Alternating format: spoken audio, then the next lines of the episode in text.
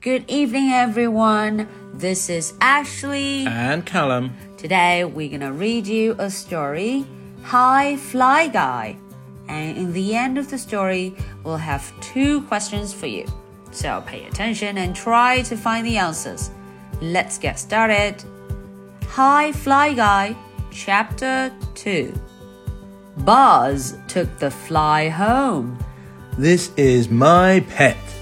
Buzz said to Mom and Dad. He is smart. He can say my name. Listen. Buzz opened the jar. The fly flew out, Flies can't be pets. said Dad. They are pests. He got the fly swatter.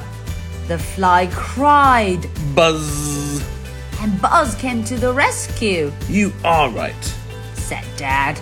This fly is smart. He needs a name, said Mom. Buzz thought for a minute, Fly guy. said Buzz, and Fly Guy said, Buzz. It was time for lunch. Buzz gave Fly Guy something to eat.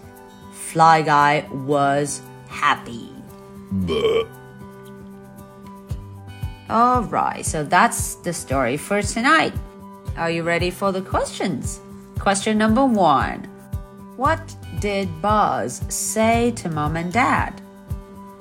Question number two What did Buzz give Fly Guy to eat?